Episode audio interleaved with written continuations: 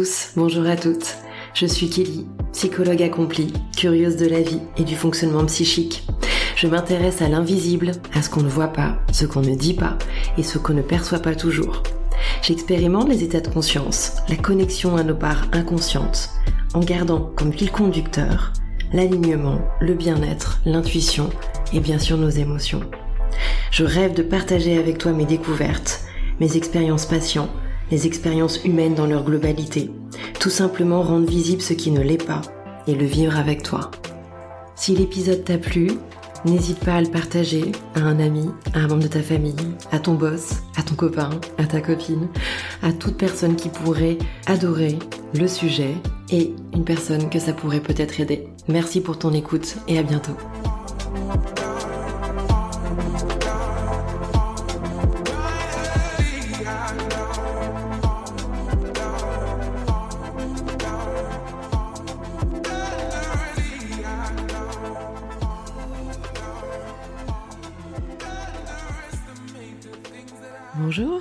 Suis ravie de vous retrouver. J'espère que vous allez bien.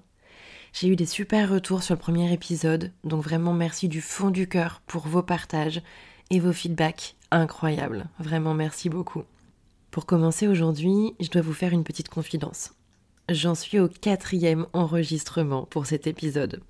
J'avais tellement envie de vous transmettre des informations précises et compréhensibles sur le thème de la conscience que je me suis mis un petit peu trop de pression pour pouvoir rendre ça parfait. Est-ce que vous, ça vous est déjà arrivé de vouloir tellement bien faire quelque chose, pour vous et pour les autres, et de finalement être totalement contre-productive, à force de vous concentrer sur un enjeu, un résultat, et peut-être en pensant un petit peu trop au regard des autres? Moi, en tout cas, pour me concentrer un petit peu trop sur l'utilisation des bons mots, je crois que j'avais une part de moi qui était plus vraiment là, qui était plus vraiment alignée. En fait, j'en avais oublié l'intention de départ, qui est de prendre du plaisir à faire cet épisode, à vous l'enregistrer, mais aussi pour vous à l'écouter. J'arrivais pas à enregistrer cet épisode. Qu'est-ce qui se passait? Pourquoi il ne me convenait pas? Pourquoi il y avait autant un décalage entre ce que je voulais créer, ce que j'avais imaginé à l'intérieur de moi, et finalement le rendu? Du coup, j'ai pris le temps de revenir en bienveillance. J'ai utilisé une petite touche d'autodérision euh, face à mon souhait de contrôle. En gros, j'ai lâché prise et je me suis un petit peu moquée de moi, mais euh, très gentiment de me recentrer sur ce qui était le plus important pour être dans des bonnes énergies là, tout de suite, maintenant, quand je vous parle. L'énergie dans laquelle je suis là est tellement plus positive que quand j'étais connectée plutôt à une notion d'appréhension de mal faire. Notre énergie, elle peut être ressentie par une autre personne sans même qu'on ait besoin de lui parler. Est-ce que vous, vous avez conscience dans quelle énergie vous êtes est-ce que vous êtes déjà posé la question? Aujourd'hui, dans quelle énergie je suis, comment je me sens? Et du coup, de quelle manière ça va peut-être impacter mon rapport à l'autre? Demandez-vous, avant d'entrer en contact avec une personne, ce que vous pourriez bien dégager, sans même vous en rendre compte. Si par exemple je vais à la boulangerie, en étant pressé, énervé, stressé, il est beaucoup plus probable que mon énergie se ressente et que la boulangère, sans même ne rien lui dire, ait envie de me repousser, de m'éviter, de presque me rejeter, parce que mon comportement va lui faire ressentir quelque chose de négatif en elle. Soit elle en aura conscience, soit elle se rendra même pas compte. Je suis face à cette personne, je repars avec ma baguette ou mon sandwich, et là je peut-être même me dire en sortant de la boulangerie, alors déjà je suis stressée, et en plus je tombe sur une nana qui est pas sympa et qui est froide avec moi. Franchement, ma journée elle commence mal. Alors qu'initialement, Peut-être que la situation serait passée de la même manière, mais posez-vous la question, qu'est-ce qui se serait passé si j'étais dans un état d'esprit ouvert, posé, calme, et si j'avais pris le temps de regarder cette personne, si j'avais pris le temps de lui faire un sourire et d'être totalement disponible? Est-ce qu'elle aurait été aussi froide avec moi? Pensez aussi au moment où on peut être en dissonance. La dissonance, c'est quand il y a un écart entre ce que je pense, que je ressens, et ce que je vais montrer à l'autre. S'il y a un grand fossé entre les deux, je vous assure que la personne en face de vous peut le ressentir.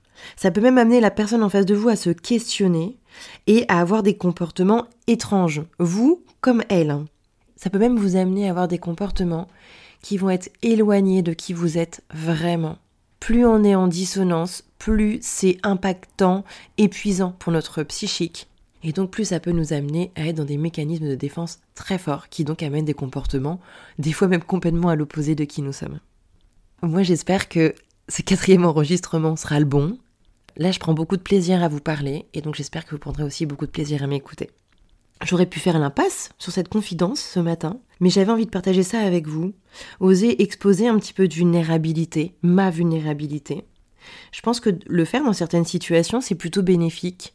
En tout cas, c'est comme ça que je me représente euh, la possibilité d'accéder plus à son cœur et de choisir un peu plus l'authenticité dans son quotidien, dans nos relations aux autres. Et puis si là, je me montre vulnérable avec vous, envers vous, ça permettra plus facilement que vous aussi, vous vous autorisiez à être vulnérable. En tout cas, si c'est le cas, j'aurai réussi un deuxième challenge en plus de cet épisode aujourd'hui. Avant de débuter l'épisode sur les explorations de conscience, je prends juste une petite minute pour vous parler de mes actus. J'ai trois quatre actus assez sympas à partager. La première, c'est que j'ai enregistré un épisode de podcast avec Fabrice Florent. C'est un super podcasteur qui fait notamment les podcasts Histoire de Daron, Histoire de Daronne. J'ai été invitée au micro de Fabrice pour parler préservation de vos sites, congélation de vos sites. J'ai hâte de pouvoir le partager avec vous. J'ai pendant une heure et demie posé ma casquette de psy et avec Fabrice on a parlé sans filtre dans les détails de cette démarche de préservation de vos sites et surtout on a essayé de voir comment euh, cette épreuve, qui ne sera pas une épreuve pour toutes les femmes mais ça peut l'être, comment cette épreuve peut être transformée en opportunité. Donc je mettrai la publication de l'épisode euh, quand il sera sorti, quand Fabrice l'aura publié. Je le mettrai en ligne sur euh, mon compte Instagram au cœur de l'invisible. J'enregistre également un épisode de podcast avec Ségolène que vous avez pu découvrir dans le premier épisode. Ségolène, on vous l'a dit, elle gère un podcast qui s'appelle Qu'est-ce qu'on écoute? Et j'enregistre un épisode la semaine prochaine avec elle. Ça sera du coup dans les oreilles de Kelly. Ça veut dire que je partagerai avec vous les podcasts que j'ai l'habitude d'écouter et peut-être que ça vous permettra d'en découvrir quelques-uns. Un jour, j'ai une personne qui est très importante dans ma vie, qui m'a dit Tu sais, Kelly, les apparences sont souvent trompeuses. À l'époque, parce que ça remonte à quelques années, je me rendais pas bien compte, je pense, de toute cette invisibilité autour de moi. Il avait clairement raison. Et, cette phrase, d'une certaine manière, elle est, elle est restée en moi, je l'ai gardée en tête. Elle m'aide à euh, me questionner régulièrement sur ma perception de la réalité, la perception que j'ai de moi, la perception que j'ai des autres. C'est presque garder une forme de sagesse en fait, qui viendrait en compétition clairement avec mon ego. Sur ce sujet-là d'ailleurs, petite parenthèse, je vous conseille un livre qui s'appelle Les quatre accords Toltec. Si vous avez envie de creuser le sujet, ça peut être hyper intéressant. Notre conscience est en grande partie invisible, à l'œil nu, et pourtant, elle me semble être au cœur de tout, au cœur de nos vies, de nos choix, de nos émotions, de nos ressentis. C'est pour ça que l'épisode d'aujourd'hui concerne l'exploration de nos états de conscience. C'est un peu dans toutes les actualités, j'ai l'impression. Alors peut-être qu'en préparant cet épisode, finalement, tout ce que je voyais sur la conscience m'interpellait. Le magazine Inexploré en fait un article. Le podcast Design intérieur humain, pareil, fait un podcast sur l'état de conscience modifié. Stéphane Alix, qui est un journaliste très rationnel, a décidé d'aller tester un nombre incalculable d'expériences en lien avec l'invisible. Il a été interviewé, euh, vu la, sortie de son livre, il a été interviewé du coup dans le podcast Osé by Nico. En tout cas, tous les liens vers les livres, les podcasts, tout ce que j'aborde dans l'épisode aujourd'hui, j'essaierai de vous mettre tous les liens pour que vous puissiez les retrouver facilement. Je les mettrai dans la description de l'épisode. Donc je vous le disais, de nombreuses questions se posent sur le sujet de la conscience. Est-il possible d'avoir accès en profondeur à notre conscience, à nos mécanismes inconscients, et se rappeler de certains souvenirs qui semblent effacés? Si oui, de quelle manière y accéder? La conscience se situe-t-elle exclusivement dans notre cerveau ou dépasse-t-elle notre corps physique? La notion d'inconscient, initiée par Freud, et comme acceptée dans notre société actuelle, c'est un mot qui est régulièrement employé aujourd'hui, le mot inconscient. Mais est-il vraiment possible de le définir comme une absence totale de conscience Ou serait-il plutôt synonyme d'invisibilité? Que penser aussi de la notion d'inconscient collectif de Jung? Est-il possible de partager des souvenirs communs avec des personnes que je ne connais pas? Est-ce que nous aurions finalement accès à une sorte de bibliothèque commune grâce à notre conscience? Les études scientifiques, notamment menées sur les EMI, les expériences de mort imminente, pourraient-elles commencer à démontrer que la conscience existe aussi en dehors de notre corps? À quoi servent les états de conscience modifiés? Et pourquoi les travailler? Que se passerait-il si nous nous reconnections tous en profondeur à celle-ci et au trésor qu'elle peut contenir? Dans cet épisode, je ne vous donnerai pas de réponse binaire à ces questions. Je dirai pas oui ou non, car je vous rappelle que mon fil conducteur, c'est d'être au cœur de l'invisible, lever le voile apporter des éclaircissements. D'une certaine manière, je facilite une ouverture, une réflexion chez vous. Mais ensuite, c'est vous qui déciderez de suivre une piste ou une autre. De garder, en fait, juste ce qui vous semble pertinent, ce qui résonne en vous, en fonction de vos propres expériences, en fonction de vos propres croyances. Je vous propose qu'on aille décrypter tout ça ensemble grâce à quatre niveaux d'exploration de la conscience. On va commencer par aborder la conscience dans l'état d'éveil, avec nos mécanismes inconscients. Ensuite, on ira parler de ces fameux états de conscience modifiés. On plongera ensemble dans l'exploration de notre état de sommeil pour le troisième niveau. Et enfin, on terminera par les expériences de conscience élargies et la possibilité d'ouvrir une connexion avec le monde subtil. Il y a énormément de manières dont la conscience s'exprime dans notre état d'éveil, mais je vais faire un focus sur quelques points là aujourd'hui. Le premier, c'est la somatisation. De quelle manière notre émotionnel s'exprime dans notre corps Quand on somatise, ça peut se faire de différentes manières. Les crises d'angoisse, ça c'est clairement une expression, une somatisation d'un émotionnel que l'on a gardé, qu'on n'a pas exprimé et qu'on a besoin d'entendre. C'est là où finalement votre corps n'est pas votre ennemi. Il est le meilleur allié de votre psychique et du coup, il est aussi presque votre meilleur ami. Même s'il vous fait ressentir des crises d'angoisse, même si vous pouvez avoir des douleurs dans le corps, il est justement là pour vous permettre d'identifier qu'il y a quelque chose qui ne va pas, que vous devez revenir sur un sujet, que vous devez ouvrir les yeux sur quelque chose que vous avez mis de côté, Bien sûr, ça ne nous arrange pas. Mais finalement, notre bien-être dépend de ça, de la capacité à gérer notre émotionnel. Ce n'est pas qu'une capacité à mettre les choses derrière nous, pas du tout. C'est la capacité justement à affronter nos émotions, à dépasser nos peurs dans la mesure du possible. Dans l'intro, je vous parlais de dissonance, l'écart qu'il peut avoir entre ce qu'on ressent et ce qu'on montre. Mais si on va plus loin, on peut aller parler de nos mécanismes inconscients, de nos mécanismes de défense psychique ces mécanismes qui nous font porter un masque, cacher aux autres ce qu'il y a véritablement en nous. On a tous cette peur d'être démasqué, de souffrir à nouveau au contact de l'autre, en lien avec des expériences de vie, de notre enfance, de notre passé. Ça peut même mener à avoir des comportements opposés. Je peux paraître quelqu'un de froide au travail face à mes collègues. Je suis peut-être quelqu'un d'extrêmement sociable ou d'extrêmement gentil, mais par ce manque de confiance en moi, je vais paraître auprès des autres comme étant distante, froide, presque insociable. Donc ça amène les gens finalement à se tromper sur qui je suis vraiment. Je peux aussi, dans une autre situation, taper dans le dos de quelqu'un, d'une personne, en le faisant très maladroitement, pour lui dire au revoir, alors qu'en fait je meurs envie de l'embrasser fougueusement. Mais j'ai tellement peur de lui montrer mes sentiments que je veux lui montrer tout l'inverse. Je peux aussi faire une critique négative à quelqu'un alors qu'en fait je l'admire énormément ou que je l'apprécie énormément. Mais je veux éviter de lui formuler un compliment parce que j'ai trop peur. Je vais lui montrer tout l'inverse. Je vais même lui faire une critique négative avec un petit peu d'humour. Allez, sous couvert d'humour, tout peut passer, alors que c'est pas du tout ce que je ressens à l'intérieur de moi.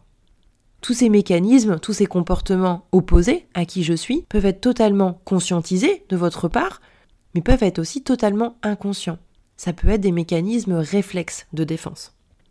Nous devons accepter aussi, je pense, que nous avons des filtres, ce qu'on appelle des biais cognitifs. Ces filtres nous font comprendre, percevoir, mémoriser une forme de réalité, alors qu'une grande partie de ce qu'on croit réel ne l'est pas. C'est-à-dire que ce que je vais garder d'une situation, eh bien, il y aura une petite partie de ce que j'aurais gardé qui sera inexact. Mes filtres sont en étroite collaboration avec qui je suis, mes croyances, ce que j'aime, mes expériences de vie. C'est pas vraiment juste tout ça. Mais en tout cas, notre ego adore avoir raison. Donc ces filtres me permettent de garder en mémoire ce que je souhaite d'une situation en étant le plus aligné possible avec qui je suis.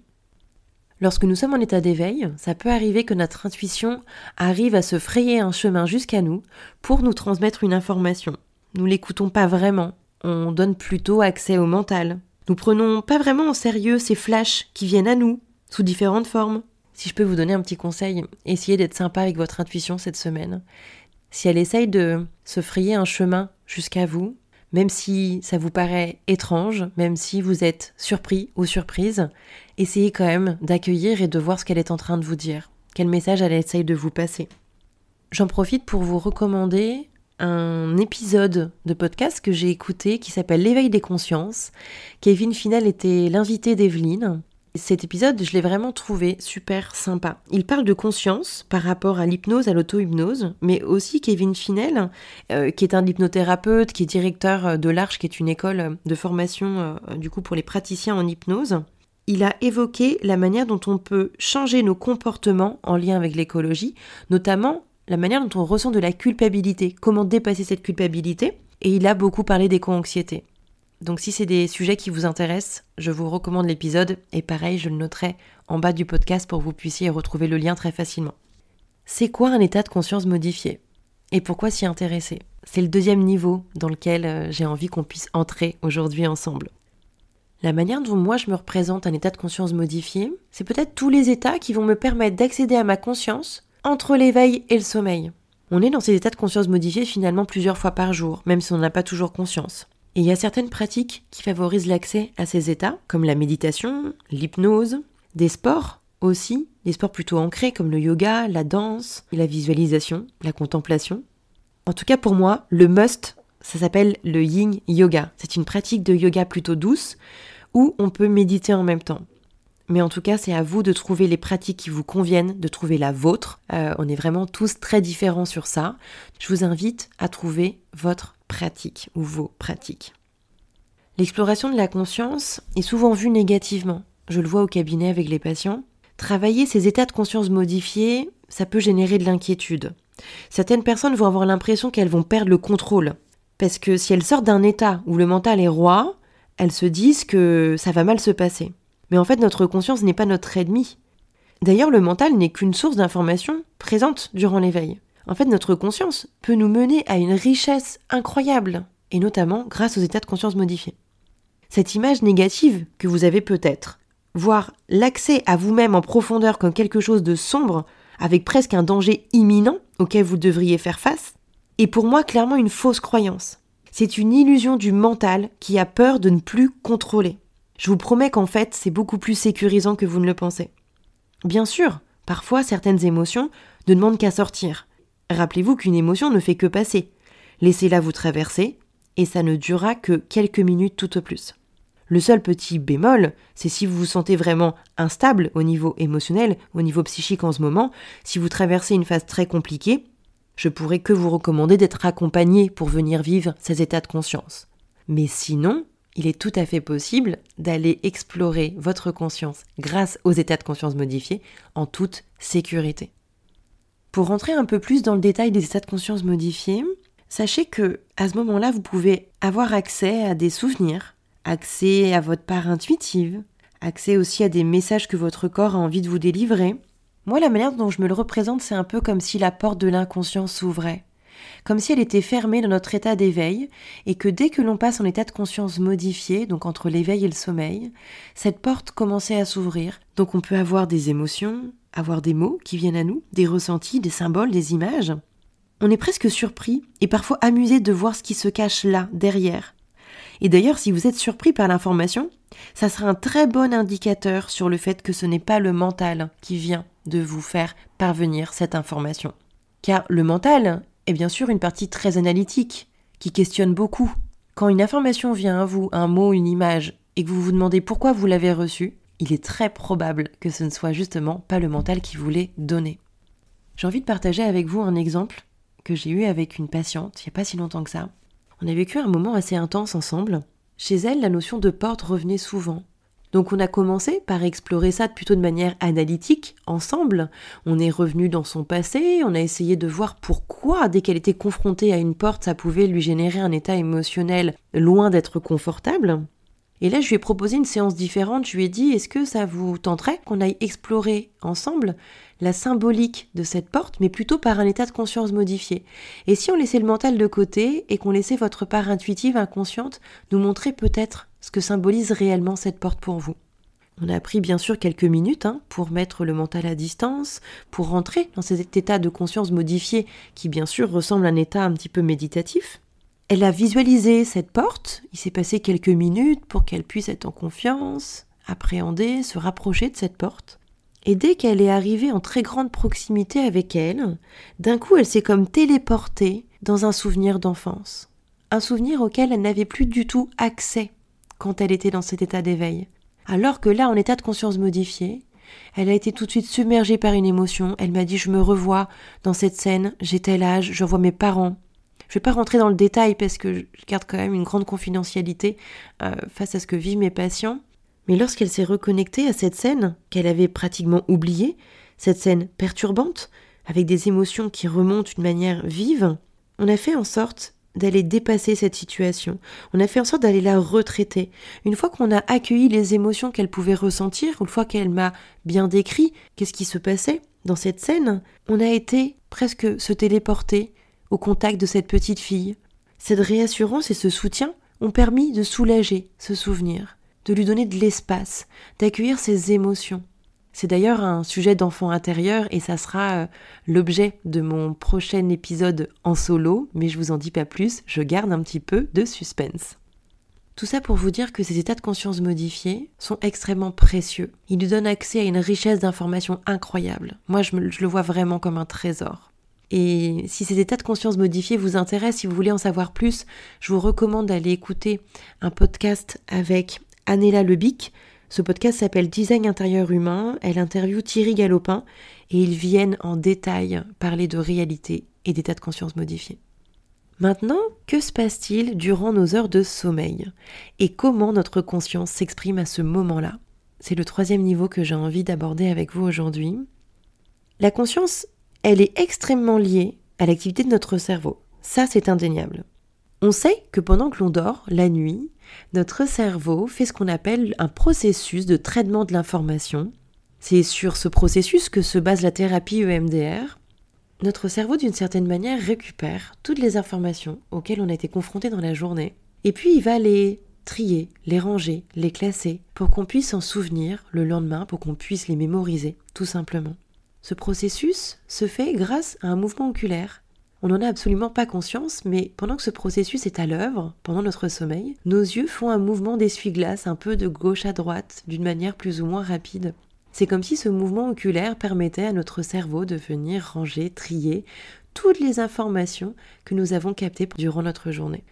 Ce processus est extrêmement important quand on vous dit que le sommeil est primordial pour être en bonne santé, ce n'est pas simplement pour récupérer de l'énergie, des ressources, même si c'est très très très important.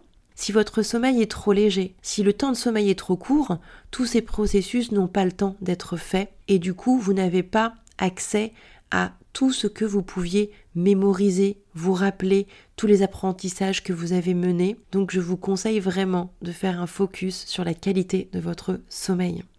Et du coup, ça m'amène à vous parler de l'importance des rêves et des cauchemars. Si j'ai vécu une journée chargée en émotions, mais que je n'ai pas pris le temps de les libérer, de les accueillir, de les retraiter en étant dans l'état d'éveil, nos rêves et nos cauchemars vont justement avoir ce rôle de venir prendre le relais, de venir compenser, grâce à ces rêves et ces cauchemars, vous épurer, vous libérer des émotions que vous avez pu vivre dans votre journée.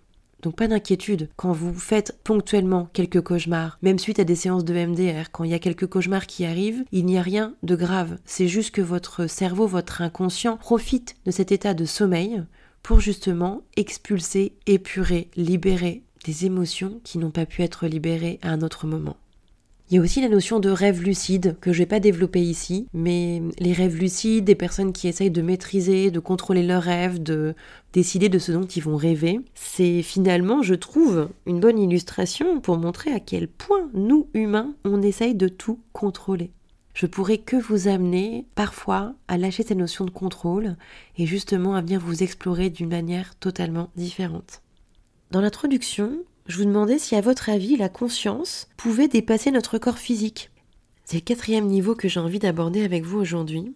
Et pour répondre à cette question, il y a clairement deux courants. Le courant matérialiste et le courant post-matérialiste. Le courant matérialiste part du principe que le cerveau est générateur de conscience, qu'il n'existe que la matière et donc le corps pour l'expression de notre conscience.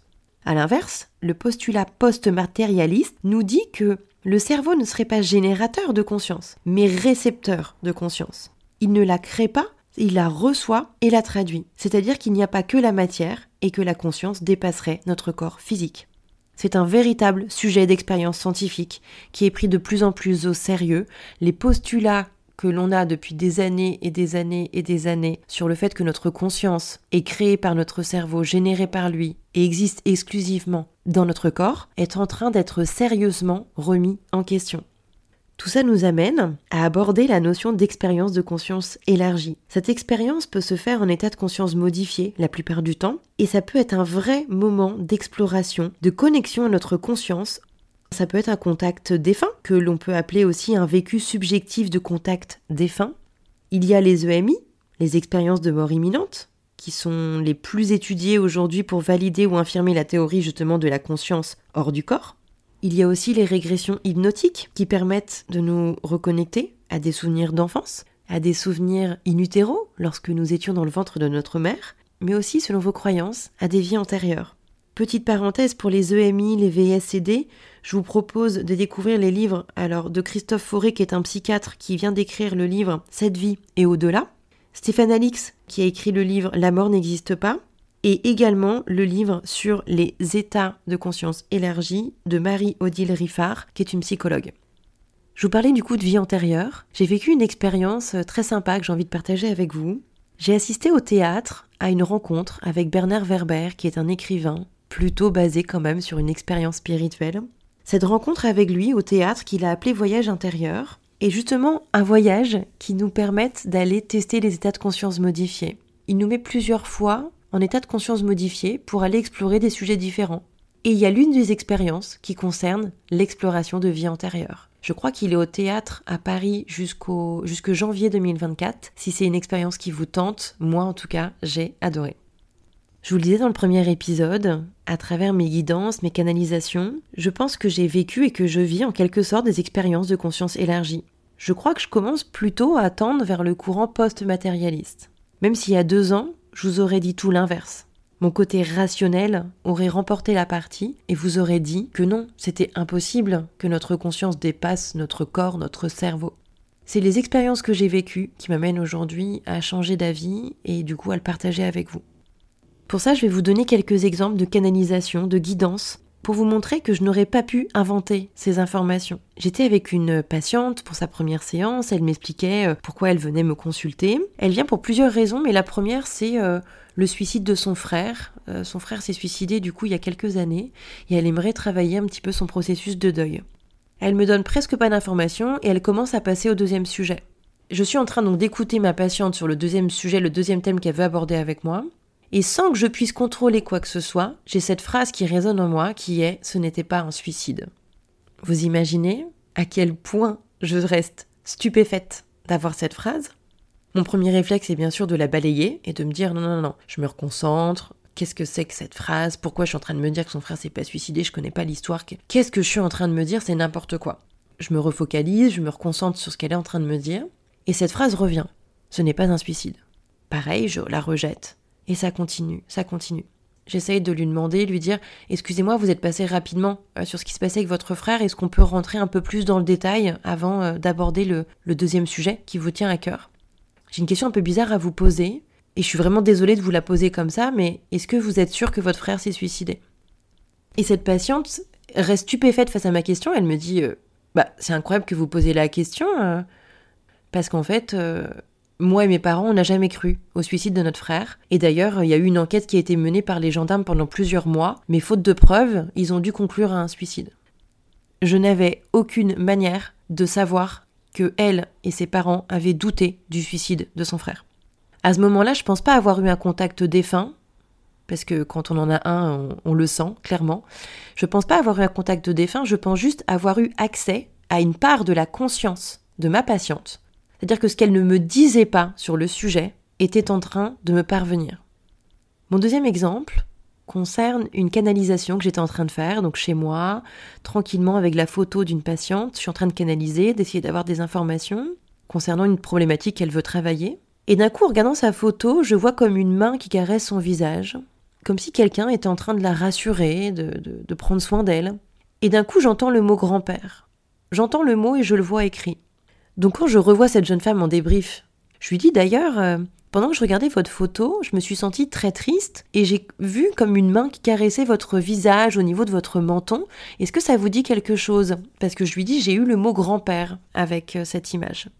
Elle me dit bah c'est marrant que vous m'en parliez parce que euh, il y a quelques mois de ça, je rentre chez moi après une journée de travail, je dis bonjour à ma mère, je vais mettre dans ma chambre parce que j'ai du travail, j'ai quelque chose à travailler, j'ai un examen à passer. Et quand j'essaye de mettre à travailler, il se passe quelque chose de très bizarre. D'un coup, je me sens triste et je sens une main effectivement caresser mon visage. Elle me dit je sais pas ce qui se passe, je commence un peu à paniquer, du coup je descends euh, en trombe voir ma mère et lui expliquer ce qui, ce qui, ce qui vient de se passer. J'ai l'impression qu'il se passe quelque chose. Et là ma mère s'effondre, elle se met à pleurer et elle me dit Écoute, je voulais te laisser passer ton examen, mais en fait, ton grand-père vient de décéder. Donc, dans ma canalisation, alors que je ne connais pas cette personne, je ressens sa tristesse, je vois le grand-père lui caresser le visage. C'était un geste qu'il faisait systématiquement quand elle était petite et qu'elle était triste. Mais au-delà d'apprendre que son grand-père est décédé, elle ressent des signes qu'il se passe quelque chose, que son grand-père venait de partir. En tout cas, je vous promets que je n'invente rien. Je vous donne les grandes lignes en essayant de garder la confidentialité de ces séances le plus possible. J'essaye juste d'illustrer mes propos pour vraiment vous transmettre le plus simplement possible les expériences que j'ai pu vivre et que je vis. Une autre comme ça pour terminer, une autre scène qui, me vient. Euh, j'étais en canalisation aussi du coup avec une autre, une autre patiente, donc en guidance. Je prends sa photo, j'ai une image un peu particulière. Je la revois dans une salle de bain faire quelque chose, comme si je pouvais y être. Donc pareil, quand on débrief, je lui dis j'ai vu telle pièce, c'était une salle de bain que j'ai pu voir, voilà ce que j'ai vu, j'ai vu ce qui se passait. Est-ce que c'est une scène qui a réellement existé ou pas? Est-ce que c'est quelque chose que vous avez vécu ou pas? Et là elle me dit mais attendez, c'est pas possible. Comment vous pouvez avoir accès à cette scène? Parce que oui, cette scène s'est réellement bien passée, elle s'est passée dans cette salle de bain que vous êtes en train de décrire mais j'en ai jamais parlé à personne. Même pas à mes proches, même pas à mes parents. Ce qui s'est passé dans cette salle de bain dans mon enfance, dans mon adolescence, personne n'est au courant de ça. Pour conclure, j'espère que l'exploration de la conscience qu'on a pu faire là, à travers ces quatre niveaux, vous permettront d'avoir une ouverture, de mener une réflexion, d'avoir une curiosité sur ces sujets, mais n'oubliez pas que l'invisible est partout, les apparences sont parfois trompeuses, et dans le prochain épisode, où je serai en solo, je vous le disais, on verra justement de quelle manière nos blessures émotionnelles, notre enfant intérieur, peuvent changer nos perceptions de la réalité, des situations que l'on vit, et aussi impacter nos relations aux autres. J'ai adoré faire cet enregistrement pour vous, le vivre avec vous. J'espère que ça vous aura plu. J'ai hâte de vous retrouver la prochaine fois pour une séance méditative et l'interview d'une de mes collègues hypnothérapeutes. On va voir ensemble comment on peut accompagner la maternité en conscience. Je vous souhaite une très belle semaine. Prenez bien soin de vous.